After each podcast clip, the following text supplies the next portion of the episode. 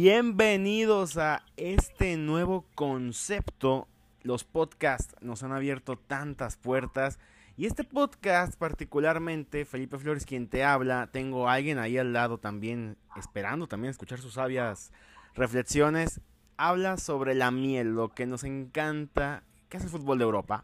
Aquí realmente somos muy desgraciados elitistas, lo que quieran decirnos, no importa. Eh, se acepta toda la crítica y sugerencia, mentadas de madre y saludos. Pero la miel es el fútbol de Europa. El fútbol que se consume de verdad es el de Europa. Y es por eso que hoy invito a mi amigo, hermano, compadre, cuate, hermano de pedas, hermano de todo, Agustín Jiménez. Bienvenido a la miel. Bienvenido a nuestro primer podcast, hermano. Fútbol de Europa. Para todo mundo y para todos. ¿Cómo estás, Felipe? Qué gusto saludarte a todo el auditorio que poco a poco irá creciendo en este nuevo proyecto. Pues sí, fíjate que yo quiero mucho a mi Liga MX, quiero mucho a mi Liga de Expansión. ¡Ay! Eh, a la MLS, a la MLS, ¿no? Ya se van a unir, ¿eh? No, esa, esa no la quiero nada. Pero es una realidad que el fútbol de primer nivel, el fútbol trascendente, el fútbol interesante en las buenas y en las malas, está en el viejo continente allá es donde se van las estrellas, allá es donde, bueno, finalmente todo el mundo tiene como objetivo jugar, a veces ciertos jugadores pecan de irse a cualquier equipo, pero bueno, ya es un tema distinto. Pero sí, hablar de, de la Champions, hablar de la Europa League, ahorita que entran en una etapa decisiva, también hablar, ¿por qué no?, de, los pasos de ciertos equipos en sus respectivas competencias. Pero bueno, aquí estamos con todo el gusto del mundo, esperando que este proyecto crezca de a poco, pero que vaya bien y si usted tiene alguna comparación con el Manchester City, con los Tigres y demás, también denosla aquí. ¿Se te hace? y cada ok, entonces no, no vamos a vetar a nadie en cuanto nombre una guarrada. Ok, cuando nombre una guarrada, estilo ciertos compañeros que hablan del fútbol mexicano como es Tigres, el Manchester City de Europa. Eh, no, o sea, no los vamos a vetar, vamos a cortar eso entonces. No, no, no, no, todo es permitido. En, en este mundo de redes sociales clickbaitero que nos encanta, entonces, ¿por qué no? También nosotros lo, lo vamos a hacer. Oye, ya sé, es que esto de las redes sociales ha abierto tantas cosas. Fue por ahí de 2003, 2004, cuando la Champions empezó a transmitirse en, en el nivel local. Antes ya habíamos vivido obviamente experiencias en Mevisión, en los 80s con Hugo Sánchez, en los 90s que televisaban al Napoli de Maradona. Pero la relación del fútbol europeo con el fútbol mexicano siempre ha existido, siempre han venido grandes estrellas de Europa a jugar aquí en México, Isidro Langará, Butragueño, bueno, ya hablamos más que nada de españoles, pero es una relación que existe y este espacio llamado La Miel, Felipe Flores quien te habla, Agustín Jiménez, ambos somos periodistas que no pasamos los 30 años, somos pues relativamente podemos decirlo jóvenes, uno más que el otro, más chico Agustín, pero ya hemos trabajado juntos varios años, hemos hecho un poquitín de carrera, no tenemos tanta como algunos de nuestros grandes próceres, pero creo que dentro del fútbol europeo sí tenemos algunas chiquitas credenciales para compartir con ustedes, creo que se van a divertir en este espacio.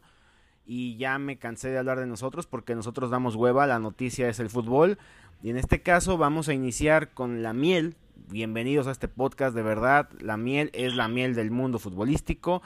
Prácticamente todo el fútbol europeo va a estar aquí en la miel. Vamos a tener grandes invitados también, sean personalidades de periodismo y futbolistas de allá también. Agustín Jiménez hizo todas las gestiones necesarias, pero va a ponerse divertido. Y pues por lo pronto, Agustín, ¿con qué inauguramos la miel? Porque la miel de verdad te va a gustar, es dulcecita y es genial.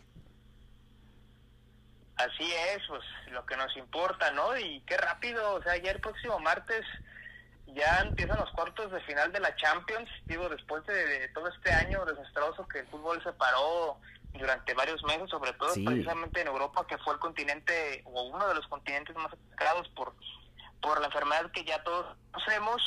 Entonces este torneo se me ha pasado muy rápido, Felipe, ¿eh? o sea, eso es una realidad y unos cuartos de final interesantes a mí me hubiera encantado ver al Porto contra el Real Madrid uh, y ver a Liverpool contra el Borussia Dortmund. Pero bueno, eh, la UEFA no está para complacernos, de todos modos quedaron... Eh, Fueron juegos muy buenos, ¿eh? El bracket... Esa es una realidad.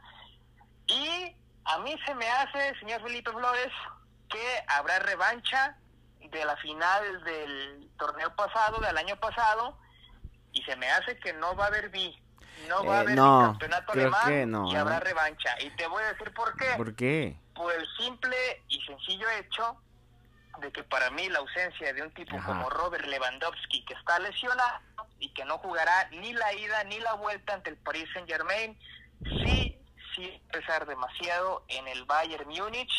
Y un tipo como Kylian Mbappé, que si se quiere ir al Real Madrid o al equipo que me digas, y bien vendido, o quiere que el Paris Saint Germain le ofrezca un contrato inimaginable para una posible renovación, se va a lucir lo que le sigue. De Neymar no hablemos porque Neymar es un caso aparte, Neymar es un futbolista perdido ya para mí, pero sí Kylian Mbappé va a sacar la casta por los franceses. Pero yo no entiendo por qué ese afán. Vamos a presentar a la gente los partidos que tendremos de Champions League. El Real Madrid va a recibir al Liverpool, otra reedición de la final hace algunos años. Manchester City ante el Caminando Borussia. el Real Madrid ahí, ¿eh? Vamos a ver qué tal le va, eh. Suena, suena fácil, pero ojo porque el You Never Walk Alone va a sonar fuerte. Obviamente se va a jugar toda la serie en Sevilla, tengo entendido. Ahorita la vamos a repasar. Sí, en El, España. El Manchester City ante el Borussia Dortmund sigue el periplo alemán del equipo de Guardiola que va a perder al Kun Agüero y el Borussia Dortmund que pues no sabe ni cómo está ahí. El Bayern Múnich ante el Paris Saint Germain, ya lo decíamos, una reedición de la final pasada del Final Eight vivido en Lisboa que de verdad... Qué Champions tan rara, el COVID es un hijo de perra que nos ha quitado toda la alegría a todos. Y el Porto, el FC Porto ante el Chelsea, esta serie también se va a jugar en Sevilla. Así que vamos a tener juegos muy interesantes, pero ya lo puso Agustín Jiménez en esta miel, en este plato enmielado. Empezó con la serie más poderosa aparentemente, el Bayern de Múnich ante el Paris Saint Germain. El equipo campeón de Europa, el Bayern que realmente sin despeinarse mucho dejó fuera a la Lazio de Inzaghi ante el Paris Saint Germain que tuvo, la verdad no tuvo ninguna complicación con el Fútbol Club Barcelona. No, arrastró al Barcelona. y están en cuartos de Bueno, final ambos. En ¿eh? el partido de ida, en el partido de vuelta. Más porque Fue el París ya partido no le metió ganas, ¿eh? El Paris Saint Germain nunca puso en duda su pase a la siguiente ronda. Me rememoro, me reencuentro otra vez con ese cabezazo de Kingsley Coman. Hace un año, justamente, el Bayern de Múnich le pegaba al Paris Saint Germain. Ya se habían enfrentado en fase de grupos también hace algunos años.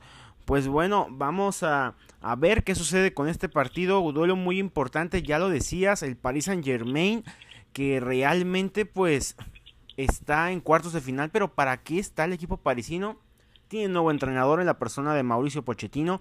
Dejaron ir a Tomás Tuchel, que ya hablaremos de él ahorita porque creo que les va a dar mucho dolor de cabeza. El Bayern, pues que llega, llega dando mucha grilla. Viene, va a enfrentar a Leipzig este fin de semana, de hecho. El París ante el Lille Metropol no va a representar gran riesgo para el París, pero el Lille está buscando puestos de Champions y el Leipzig pues nomás está jugándose la liga. Ya lo decías, Agus, el Bayern Múnich, las alineaciones probables, Manolito Neuer, Pavard, Zule, Álava, Davis, Mark Roca, Goretzka, Sané, Müller, Ignabry y Choupo-Moting eh, va a suplir a Lewandowski, que eso ya es un golpe grave, y el París con Navas, Lorenzi, Marquinhos, Kimpembe, Kurzawa, Gueye, eh, no, no me dijeron que no era Gueye, era Gay, Gay, Paredes, Neymar, Mbappé, Di María y Mauricio Icardi. Señor, ¿Neymar la... va a estar? Ya, ¿Seguro? pues a lo que yo tengo en la Digo, previa, Con él no se sabe, ¿no? ¿Eh? Bueno, Digo, ya- ya pasó- ya pasó la Pascua. Se lesiona el dedo chiquito del pie pues, en la puerta de su casa y pide otros 15, 22 días de, de relajación, ¿no? O sea, pues por ¿y lo se lo va a pronto, negar? Nadie. eh, nadie, es que es lo padre de, de- de- no sé qué ha hecho Neymar realmente, ya no lo considero yo dentro de la elite de las grandes figuras, pero viene decayendo los que ya conocemos. 7 de abril, 2 de la tarde, tiempo de Ciudad de México, el juego de ida. El Bayern en el Arena Múnich enfrentará al Paris Saint Germain. Ojo que en Alemania están en una tercera ola de COVID, así que improbable que haya gente, ya sabemos. No. La gran cosa que te pregunto yo. ¿Tanto importa Robert Lewandowski que le estamos quitando el pase a semifinales al actual campeón de Europa? Bueno, no, no me baso solamente en eso como argumento, pero sí creo que es uno de, de los tantos que, que puedo poner en, en- la balanza en favor del Paris Saint Germain. Eh, para mí Lewandowski sí pesa porque es un tipo letal, es un tipo definidor que si bien por ahí el Bayern Múnich pues tendrá a Lorey Sané, a, ¿cómo se llama? Nabri, Nabri, Gnabry. Gnabry, tipos que también son son bastante diseñadores, el mismo Tomás Müller que, que de repente te saca un buen partido, aunque bueno, por cuestiones naturales de la edad ya no es el mismo tipo letal que fue hace todavía ocho años, un poquito más. Entonces, para mí sí, sí pierde mucho al ataque. No creo que vaya a ser un partido fácil para el Paris Saint Germain, ni mucho menos. Pero creo que ya el París ya es un equipo bien adaptado, que tiene personalidad, que creo que la llegada de Mauricio Pochettino, también un tipo identificado con la institución, les ha caído muy bien. El hecho de haber eliminado al Barcelona, que si bien eh, ahorita no, no es un parámetro porque no está ni cerca de ser un equipo top del mundo el Barcelona en este mismo momento con el plantel que tiene pero sí, sí les da una motivación extra, insisto, para mí la figura de Kylian Mbappé pesa, pesa demasiado, es eh, un tipo con 20 años, 20, 21 años de edad, que te puede cambiar la cara, que sabe cómo definir, que sabe cómo asistirse el, pro, el mismo. Entonces ahí yo creo que está la clave porque Mbappé, hoy el Bayern Munich no tiene un tipo como Kylian Mbappé, quizá el más semejante es el mismo Robert Lewandowski, aunque sean de características distintas pero ya creo, y creo que si no es el Paris Saint Germain, si este año no gana el Paris Saint Germain la Champions, no veo para cuándo otra vez, para mí el Paris Saint Germain, no sé si es el favorito, no sé si poner la etiqueta de favorito, pero para mí sí es el obligado a ganar la Champions por encima del Manchester City, que también ya desde hace años y años ha estado peleando la, la, Champions y no se le ha dado, pero el Paris Saint Germain la hay que ganar sí o sí, porque si no, se les pueden ir grandes figuras como Mbappé, Icardi que se va y bueno, Icardi que no ha hecho absolutamente nada. El, el, caso de Neymar, que ya sabemos que es un tipo que si está en el Paris Saint Germain, pues solamente está registrado porque en el campo es muy raro verlo. Eh, entonces, por ahí creo que el Paris Saint Germain puede sacar ventaja. También en, el arco están bien defendidos. Creo que es el, duelo más parejo con Manuel Neuer y Keylor Navas. Pero sí creo que, ese, que esa sed de revancha del Paris Saint Germain y el hecho de que, bueno, hoy el el Bayern Múnich no, no tenga en cuenta su goleador y que el Bayern también se ha convertido en un equipo no impredecible, pero que de repente, por ejemplo, aquella derrota, aquella derrota contra el Hoffenheim, que fue una sorpresa para todos, entonces va a ser una llave cerrada, va a ser una llave de pocos goles. Yo no creo que el Bayern, que nos tiene tan acostumbrados a esos marcadores de, cuatro o cinco goles, aquí no, ¿eh? Ahora, aquí no va a pasar. Pero creo que el Paris Saint Germain yo lo pongo del otro lado en semifinales. Desde 1994 hasta ahora que se han enfrentado parisinos y muniqueses, es una serie parejísima, cuatro triunfos para el Bayern, cinco para el Paris Saint Germain, nunca han empatado, ambos con 12 goles a favor. Wow, el París lleva la, la clave en este bracket. Pero pues por lo pronto yo te voy a dejar ahora a ti que orquestes, que dirijas el siguiente partido. Tenemos cuartos de final, Agustín Jiménez. ¿Qué se te antoja que manoseemos ahora? Ya agarramos al Bayern y al Paris Saint Germain, ya entendimos que Agustín Jiménez nos da el clavo de que él va con el Paris Saint Germain. Yo, yo guardo mis reservas porque es el Bayern Múnich, pero como te decía, en el histórico de esta serie... Comprométete, comprométete, ¿quién avanza? Bayern. Ok, Siempre, mía san mía, ¿verdad? Oye, saludos a Frankie Flores, que estoy seguro que nos va a estar escuchando. Vamos a molestarlo pronto. Date, Agustín, ¿con quién vamos? El alemán, ¿verdad? ¿Con, quién vas ahora? A ver, siguiente serie. Pues con la otra final repetida, ¿no? De una vez, el Real Madrid contra Liverpool. Que ahí sí, lo sostengo, creo que caminando, caminando el Real Madrid va a ser semifinalista. Liverpool que, que se ha caído a pedazos, celebro cabe, cabe mencionar, celebro que Liverpool se esté cayendo a pedazos. ¿What? Eh, pero más allá de eso, sí, Liverpool ya para mí no, no es un equipo que imponga. ¿Por qué? Porque creo que el hecho de que ya fueron campeones de la Premier League, que ya fueron campeones de la Champions, no voy a decir que se echaron a la masa, pero ya no es la misma presión, como ya no es la misma motivación que tenían hasta hace un par de años que es cierto que también temas extracancha por ahí han afectado, el mismo tema de Jurgen Klopp que, que perdió familiares y que se le había desconcentrado. Eh, entonces, eh, para mí Liverpool sí se ha dejado de ser un equipo no respetado, pero sí imponente, y un Real Madrid que el Real Madrid de Soto en Champions. En Champions es otra cosa la bestia, ¿eh? Bien puede perder contra Levante en la Liga de España, pero acá le va a ganar al que me digas. Entonces, creo que el Real Madrid va a avanzar ¿Por qué? Porque y es un equipo que está con la obligación de triunfar, porque es un equipo que insisto, se transforma en una, una competencia como Champions y porque ya, o sea, ya el tema de, de la liga de acá de España, si bien está comprometido, no, pues, no le va a alcanzar a meterse el, sí sí. al Madrid en la en la liga. Así, así sencillo. Fíjate que ahorita en el dossier que nos mandó la UEFA para esta primera edición de La Miel, nos hablan sobre este partido como el partido que tenemos que destacar. Se juega en el Alfredo Di Stéfano. Eh, recordemos que el Madrid no tiene estadio por las reparaciones del Santiago Bernabéu. Híjole, han sido en el histórico unos duelos muy buenos. Se han enfrentado en cuatro ocasiones. Tres victorias para el Liverpool, una para el Real Madrid, pero qué victoria, ¿no? Recordemos aquella final con todo y el pedo que me digas de Ramos versus Mohamed Salah. ¿Por qué vamos tan seguros con que el Real Madrid va a sacar al Liverpool? Porque, Dios mío, el, el actual equipo que tiene un sextete europeo, bueno, seis títulos en la Champions League se dicen fácil, ya los quisiera cualquiera. El Madrid con 13 Sí. títulos.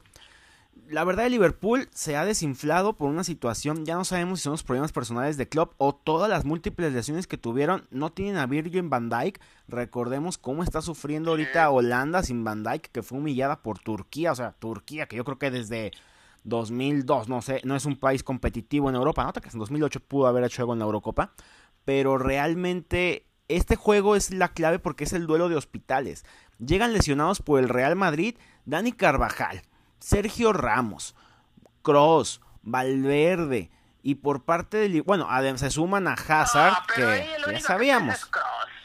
Bueno, también, oye, perdiste Ramos pero así ya que, que baja, baja la- las otras, no, tampoco. Ramos, golito con su juego férreo que tiene, dejó fuera de, de una Champions al Liverpool, lo dejó sin un título que era para, parecía que era para ellos.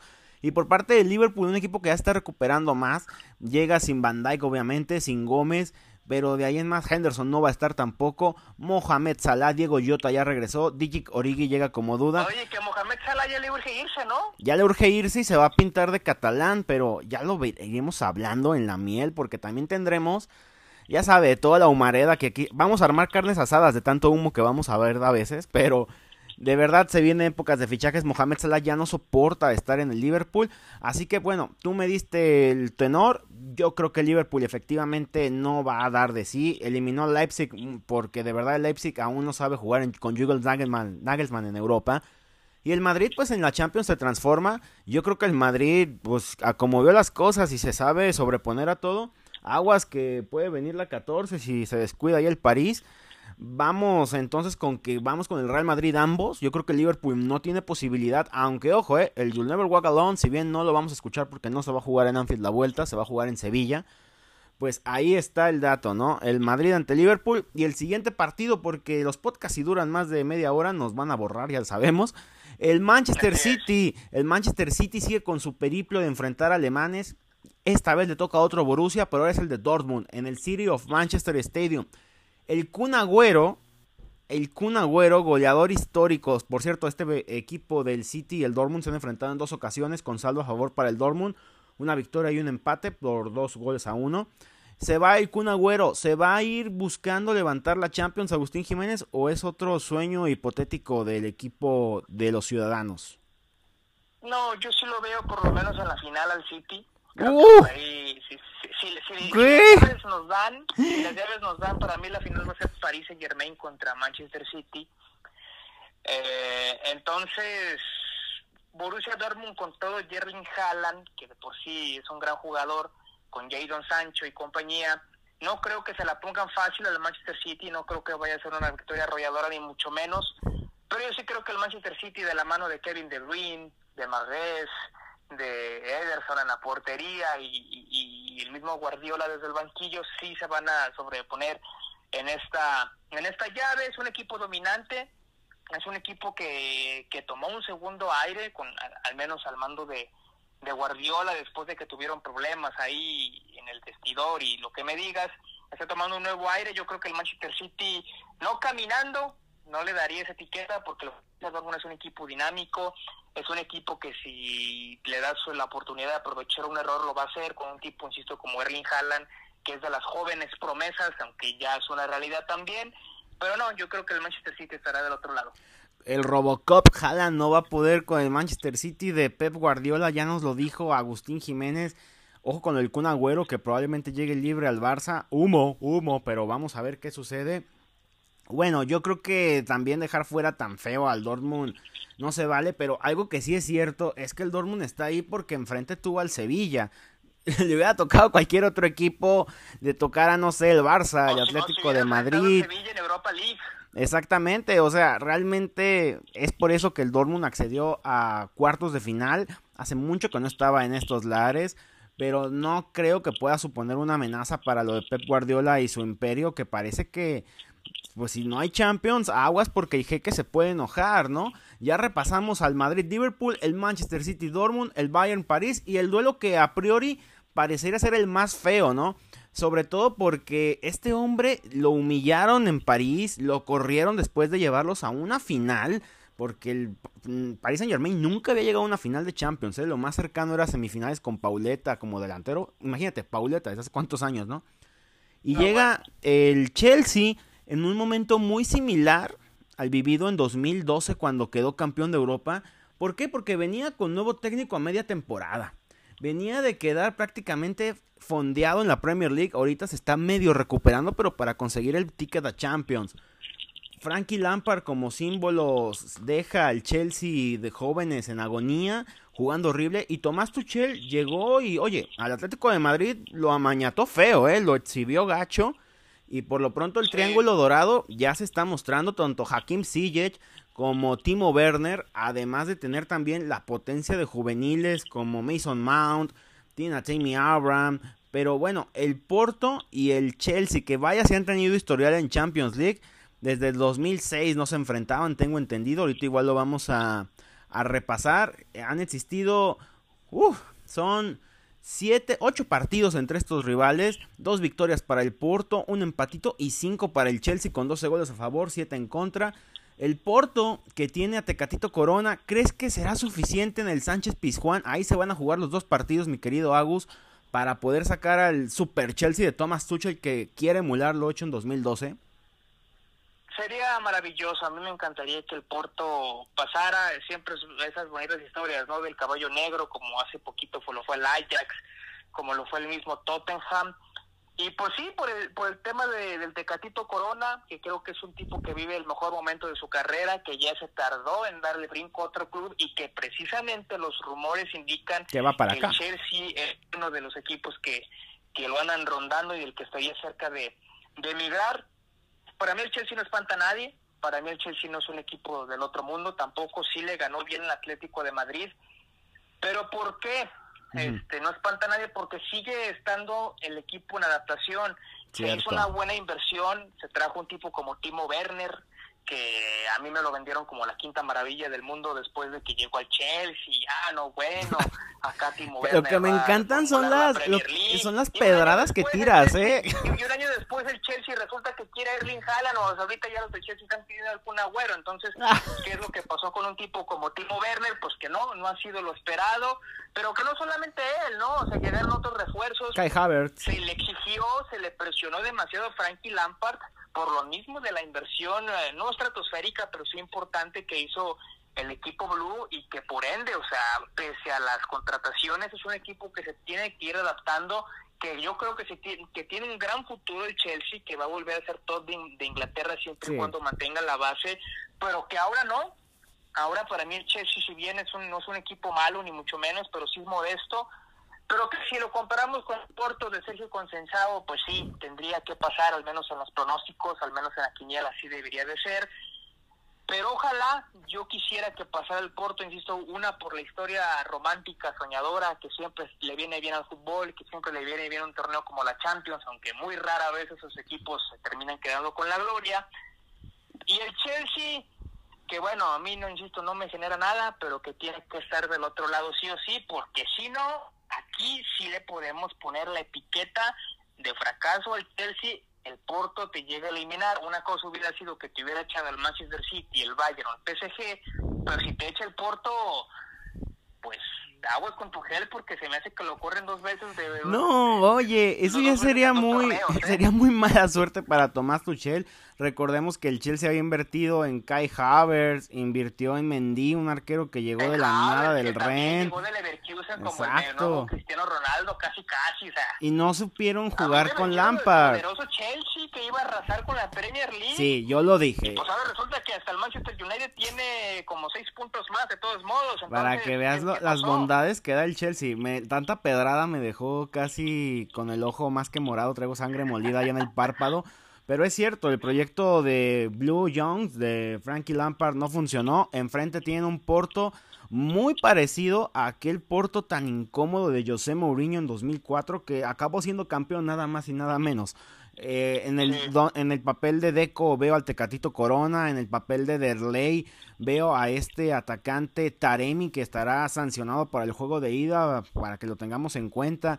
Un portero como Víctor Bahía lo veo en la persona de Agustín Marchesín, una persona como Pepe parece también el inmortal Ricardo Carvalho. Así que aguas, ¿eh? porque el Porto por ahí puede dar una buena sorpresa y no sería malo para la Champions, pero el Porto así ya ha quedado bicampeón porque ya quedó campeón en los 80s y en los 2000. Agustín, pues válgame, vaya, vaya, y los dossiers de prensa nos lo dicen, que lo tenemos que destacar a este hombre más allá de que nosotros seamos metzas, pero sí hay que destacarlo. Ya lo decía yo, Tecatito Corona muy parecido a aquel deco de 2003-2004, ¿eh?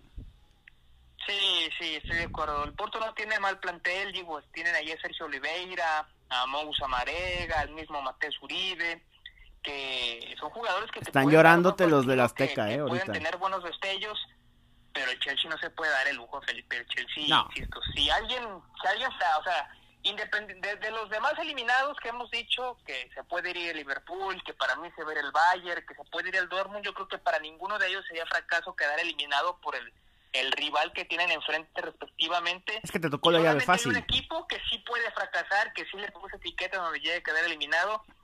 Es el Chelsea, por el rival que tiene. Sí, insisto, es maravilloso el Porto y que está el Tecatito y demás. Pero el Porto no te puede eliminar.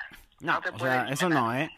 Y una cosa también hay que ser, no hay que ser tan, pues sí, aquí hablamos muy coloquial, ¿eh? no hay que ser tan culeros con el Chelsea Creo que desde que llegó Tomás Tuchel no han perdido ni un solo partido. Han sido 13 ganados por dos empates, incluyendo una eliminatoria. incluyendo la eliminatoria ante el Atlético de Madrid, que es un equipo que te patea las bolas. ¿eh? O sea, es un equipo incomodísimo. Y el Chelsea, lo, de verdad, hizo que el Atlético quedara humillado como hace muchos años no quedaba. En Champions League se han enfrentado varias ocasiones, ya lo decíamos. En 2004, eh, ese Porto que venía a ser campeón enfrentó al Chelsea eh, lo derrotó el Porto en el juego de ida en fase de grupos. Todavía estaba Diego de mediocampista, Benny McCarthy, Damian Duff estaba en el Chelsea, Esmertín en el Chelsea también, imagínate, Didier Drogba acababa de llegar. Así que hablamos de una serie que ha sido pareja. La última vez que se enfrentaban para no caer en toda la clase de historia innecesaria fue en 2015. El Porto en el último partido le ganó 2 por 1 al Chelsea con goles de André André y de Maicon, para que veas que el Porto sabe ganar al equipo Blue también.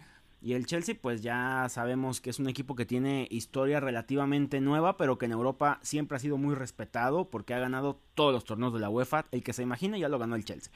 Supercopa, Champions, Europa League, Copa UEFA, el que quiera, la Copa Ferias, ya lo ganó el Chelsea. Así que bueno, eso es lo que tendremos en Champions, mi Agus Jiménez. Pero para mí el Chelsea es un equipo chico. Eh, mira, grandes que juegan como chicos, saludos ahí al United, pero bueno, ya hablaré, hablando de ellos, antes de irnos... ¿Cómo te respeto al máximo ganador de la Premier League? Que no es el Liverpool, ah, no es cierto. Antes de irnos con este primera sección de la miel... Con viejo y nuevo formato, por donde le vea. Ah, bueno, antes de irnos de la miel, vamos a hacer un pequeñito, uno chiquitico, ¿no? Un repaso al torneo de clasificación del FIFA 21. Ay, no, perdón. Hablo de la Europa League. Oye, es que con estos equipos parecen los torneos amistosos, ¿eh? Cuando empiezas el modo carrera. El Arsenal va a enfrentar al Slavia de Praga. El Granada de Martínez, la sorpresa del mundo, va a enfrentar al United de nuestro querido Agustín Jiménez, que ama a sus Diablos Rojos, pero pues híjole, en, Europa League, mano, o sea, qué pedo. El Ajax ante la Roma, un juego que sí parece de Champions. que hay y el Dinamo Zagreb ante el Villarreal que ya ha dado exhibiciones llenas de amor, llenas de mucho amor. Oye, es increíble ¿eh? que Mourinho siga en el Tottenham ¿eh? después de la humillación que te puso el Dinamo Zagreb. Oye, es que no tienen para liquidarlo, yo creo, porque la verdad ya lo hubiera corrido. La fórmula de Mourinho se está acabando.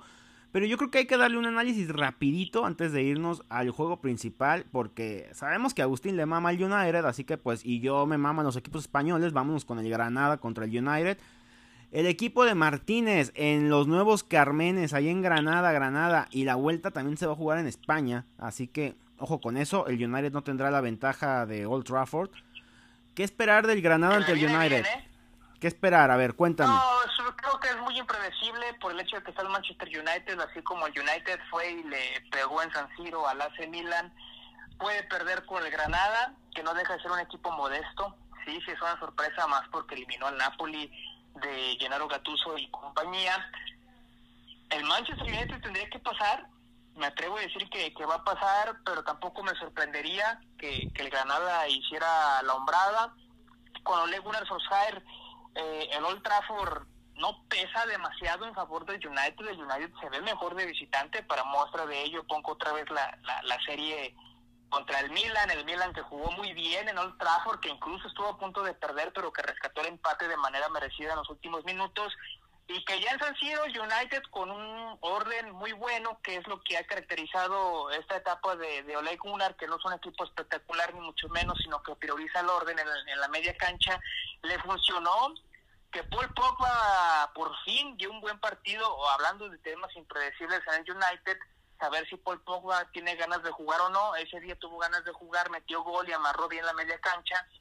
Entonces, eh, creo que el United va a pasar, tiene que pasar, es una obligación también, porque si no, agrégale otra estampita de fracaso, que de por sí es increíble que un equipo como el Leipzig de Alemania calificara a la siguiente ronda de Champions y tú no. Cierto. Pero bueno, si ya es tema pasado, eso, otro ya, eso ya pasó, entonces sí, el United tiene que pasar, pero tampoco sería la gran sorpresa del mundo, insisto, sabiendo de lo impredecible que es el equipo inglés que el Granada diera la campanada. Pero ¿cómo caramba es posible que digas eso? El United es el ranking 8 de la UEFA, va a enfrentar al 75, que viene de ser segundo de un grupo E eliminando, es cierto, al Napoli, eliminó al Molde de Noruega, que por Dios, yo creo que nomás lo ubicamos oh, no, bueno, pero Felipe, un día el United fue y le pegó al Paris Saint Germain en el Parque de los Príncipes y después perdió con el Istanbul. Hablamos que tu figura es Kennedy. No puede ser posible. Kennedy, un hombre que es desecho. Kennedy, que es un hombre desecho del Chelsea, está aquí cedido en el Granada y está haciendo las cosas buenas con el buen equipo que juntó Martínez. ¿De verdad me estás diciendo que descalificas o le quitas la etiqueta de favorito al gigante de Inglaterra como me lo acabas de percibir no, ahorita? No, se la quito yo. Digo que United va a pasar y es el favorito. Pero que tampoco me sorprendería que el Granada diera la campanada. Pero United tiene, por obligación, por pronóstico y por lo que me digas, el United tiene que estar. No, antes, no, me dijiste que la gran figura de la Europa League va a ser el pobre de Mislav Orsic. Ya nomás le anotó tres al Tottenham y ya todos lo van a hacer figura. Esto es la miel. Seguramente, el Chelsea ya lo está visoreando, ¿eh? Así como andan, ¿eh? que nomás andan comprando por comprar, no lo dudes. es que cuando hay lana no se puede dar ciertos lujos. Pero bueno, mira, no hay problema. ¿Te gustó la miel? La verdad está chido, ¿no? O sea, es un muy bonito concepto. Y pues aquí ya vimos que nos vamos a, nos vamos a divertir, pero sin dar datos tontos, vamos a hablar en serio, esto es periodismo del bueno, porque Agustín Jiménez es serio, si no me golpea. Así que ya lo saben, tenemos nuestros favoritos para las semis, ya quedamos, yo creo que por consenso, que el Paris Saint Germain va, va a echar al Bayern, que el Madrid va a hacerlo con el equipo de los Reds, que el Chelsea tiene que dar la campanada, pero Agustín quiere al Porto, a mí me acaba de mentar la madre con eso, pero está bien, no hay problema. Y, que, y que los ciudadanos van a seguir con su periplo de alemanes, porque ojo, ¿eh? La semifinal, ¿cuál sería, Agustín, en caso de que se dieran estos resultados? Sería Real Madrid contra el City. No, contra el Chelsea, ¿no? ¿no? estoy mal. Contra el Chelsea. ¿Seguro? Sí, porque el City tiene un... El City tiene viacruces de alemanes. Ajá. Sería Real Madrid-Chelsea y, por lo pronto, Paris Saint-Germain-Manchester City. No, no me digas eso. Yo quería ver en la final París contra el City. los nuevos, tres de los llamados nuevos ricos. entonces para mí la final va a ser París Saint Germain Real Madrid. Yo creo que va a andar siendo por ahí. Eso lo vamos a analizar en el siguiente programa. Y para burlarnos, que para analizar también que el Manchester United puede hacer otro papelón ante el Granada que se está. Sí. Se está yo creo que el Granada va a eliminar al United. No sé por qué tengo el presentimiento cruel de una Europa League que yo creo que el que se la va a andar llevando puede ser el Villarreal. De la vergüenza de Londres no vamos a hablar. No sé, yo no gasto saliva en eso.